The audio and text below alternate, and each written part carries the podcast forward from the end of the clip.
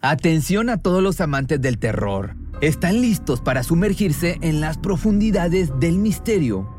Pues les presento Archivos Perdidos, el podcast que explora las historias más escalofriantes de México. Archivos Perdidos no es solo otro podcast de horror, es una experiencia única que te lleva de la mano a través de historias como si estuvieras ahí mismo, viviendo los eventos junto con los protagonistas. La producción del podcast es impecable, con una narración cautivadora, efectos de sonido envolventes y una música que te sumerge en cada narración. Y si has vivido algo inexplicable, envía tu historia al correo archivosperdidos.genuinamedia.com y únete en este viaje a lo desconocido. Y no olvides también seguirlos en Spotify y Apple Podcast para no perderte ningún episodio. En resumen, si eres un amante de los misterios y las historias intrigantes, Archivos Perdidos es una adición, un complemento obligatorio a tu lista de reproducción. Cuando el tráfico te sube la presión, nada mejor que una buena canción. Cuando las noticias ocupen tu atención, enfócate en lo que te alegra el corazón. Y cuando te sientas mal, un buen médico te ayuda a sanar. Sabemos que mantener tu salud es tu prioridad, también es la nuestra en Kaiser Permanente, donde trabajamos juntos para cuidar de todo lo que tú eres. Kaiser Permanente, para todo lo que tú eres. Kaiser Foundation Health Plan of the Mid-Atlantic Stay Inc. 2101 East Jefferson Street, Rockville, Maryland 20852. She died. Nine-year-old girls don't just die. We were missing her out. Then she fell back and hit her head. Was her throat cut? Yeah. Oh.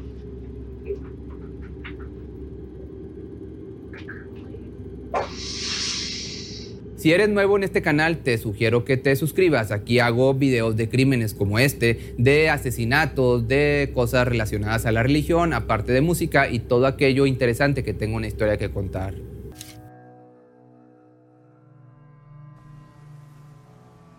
Es octubre del 2009 en la pequeña ciudad de San Martin, Missouri. Los Alton, una de las 325 familias que habitan esta comunidad, pasan la tarde tranquilamente en su hogar Patty Price, la madre, está por preparar la cena para sus hijos, Anthony, Stephanie y Elizabeth Alton, la menor de 9 años. Esta última practica sus líneas para una obra escolar y canta, aunque su hermano mayor la molesta. A las 5 de la tarde, alguien llama a la puerta y Patty abre para ver quién es. Emma Bustamante, una vecina de 6 años, busca a Elizabeth para invitarla a jugar con ella.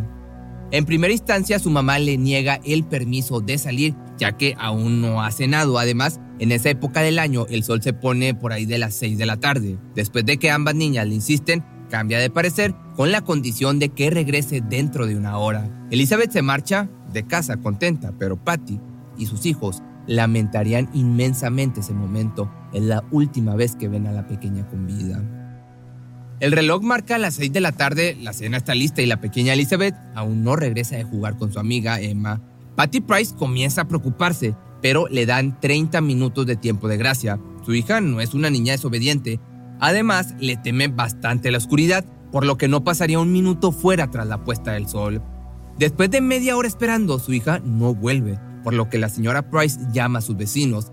Emma vive con sus abuelos, su media hermana Alicia y dos hermanos más. La abuela contesta, pero tras preguntar por Elizabeth, le comenta confundida a la madre de la menor que esta nunca estuvo ahí. El miedo y la ansiedad abordan la mente de la señora Price. Su hija está desaparecida. Después de llamar a la policía, los oficiales arriban a los 15 minutos.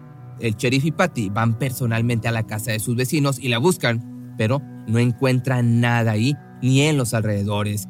Elizabeth lleva su teléfono celular, así que su madre no deja de llamar, pero no hay respuesta. Afortunadamente existe un protocolo de emergencia en el cual la policía solicita a la compañía telefónica la transmisión de una señal única desde el dispositivo con el fin de localizarlo. La ubicación no es demasiado precisa, pero toda información es útil y la señal indica que el teléfono se encuentra en los alrededores de la casa de los Bustamante y un bosque cercano. La búsqueda de la menor se intensifica. Diferentes grupos policiales de la localidad se unen en la causa. Tienen agentes a pie, caninos, buzos en los cuerpos de agua cercanos. Incluso realizan una investigación exhaustiva a los pervertidos y abusadores registrados en la localidad. Además, De todos los agentes involucrados, un tercio de la población se solidariza y apoya en la búsqueda de Elizabeth. Aún queda por explorar una posible fuente de información, el testimonio de la menor Emma Bustamante, quizá la última persona en verla. La infante es entrevistada por el FBI y les comenta que jugaron fuera de casa aproximadamente por una hora hasta que Elizabeth decidió volver a casa. Esta se marchó caminando y no la vio más. Después de esta primera declaración, agrega una importante corrección. Emma dice haberse atorado en un arbusto con espinas mientras jugaban. Al no poder liberarse, dice que lloró y gritó para que su media hermana mayor, Alicia, de 15 años, fuera a auxiliarla. Los investigadores aún no tienen nada que los pueda ayudar a encontrar a la menor desaparecida, aunque la presencia de Alicia momentos antes de su desaparición podría brindar información útil. Mientras tanto, en la búsqueda hay un extraño hallazgo. En medio del bosque, un hoyo cubierto de maleza asemeja una pequeña tumba lo suficientemente grande para que el cuerpo de una niña de 9 años esté enterrada. Los oficiales acordonan y procesan la escena por la posibilidad de estar ante los restos de Elizabeth Olten. Alicia, por otra parte, es entrevistada por el FBI, ya que según el testimonio de su hermana Emma, ella también vio a la pequeña antes de que desapareciera. La joven se muestra tranquila y su testimonio tiene sentido, por lo que no se indaga más ni se tiene algún tipo de sospecha. Al final de cuentas, es solo una niña de 15 años. Nadie iba a imaginar que podría hacer algo para lastimar a otra niña de 9 años. Aún así, acompaña a los oficiales a la zona del hallazgo, pero lo que dice al ver la pequeña fosa alarma a los investigadores. Alicia reconoce el hoyo en medio del bosque, pues ella misma lo cavó. Menciona que es algo que le gusta hacer, que si encuentra algún animal muerto en la zona, lo entierra en una pequeña tumba como esa. Como no hay nada enterrado ahí, la búsqueda de Elizabeth continúa, pero esta declaración sin duda levanta sospechas para los investigadores. Los agentes del FBI logran obtener una orden para investigar dentro de la casa de Alicia y lo que encuentran en su habitación es bastante alarmante. Las paredes están llenas de mensajes macabros, unos escritos con tinta y otros con sangre. Entre los textos sobre violencia y autolesiones, un poema dice lo siguiente. Corto para enfocarme, cuando mi cerebro va muy rápido. Corto para hacer físico lo que siento dentro. Corto para ver sangre, porque me gusta. No me gusta cortar, pero no lo puedo dejar. Al lado del poema se encuentra una silueta hecha con sangre y junto a esta el nombre de su hermana menor Emma. Viendo las imágenes que posteaba en sus redes sociales, se alcanzan a apreciar heridas en sus muñecas autoinfligidas, según declaraciones de Jennifer Mayer, una amiga de Alicia desde la secundaria. Mayer comenta que su amiga le mencionó que se había tratado de colgar a sus apenas 11 años de edad. Más adelante dijo que se iba a poner un arma a la cabeza, pero no tenía una. Ese mismo año llegó a cortarse al punto de desmayarse por la pérdida de sangre. Según ella, Alicia le mostró múltiples notas suicidas y poemas sobre los incidentes que había sobrevivido. Quizás su último intento por quitarse la vida fue a sus 13 años, tomando una alta dosis de Tylenol y otras pastillas. Ella se desmayó y su abuela la encontró y llamó una ambulancia, esto es lo que comenta Mayer. Tuvieron que vaciar su estómago. Aunque los mensajes escritos en las paredes de su habitación son preocupantes, podrían ser interpretados como una joven con depresión expresando, pues digamos, su sufrimiento y el dolor físico que se provoca a sí misma. Además de los textos, se encuentran cartas de su padre provenientes de la prisión donde éste cumple una sentencia por agresión. Su madre también está ausente a causa de una vida de adicciones. Los agentes no saben qué interpretar de todo esto, pues realmente no hay nada que ligue a la joven con la desaparición de Elizabeth hasta que encuentran su diario.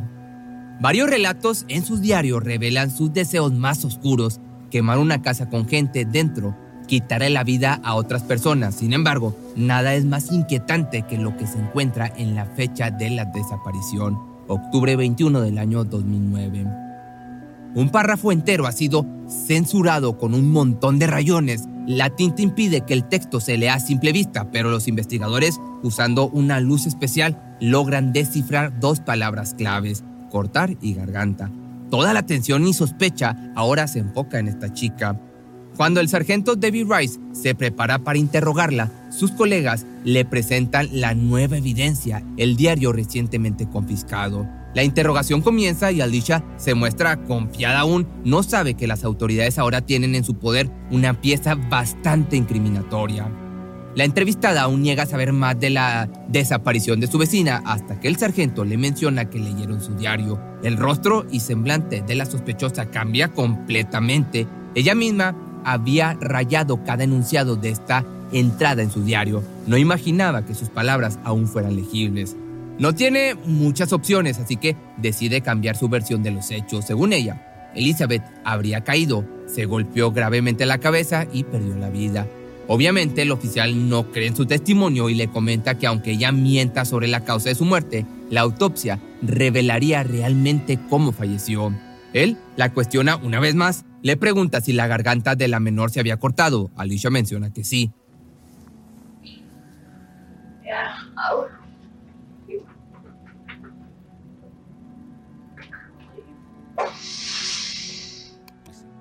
Entonces Alicia confiesa abiertamente lo sucedido.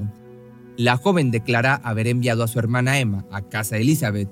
Cuando ambas niñas iban hacia su casa, Alicia las interceptó y le pidió a su hermana que se fuera. Tenía algo que mostrarle a Elizabeth. La joven llevó a la menor de la mano cada vez más adentro del bosque.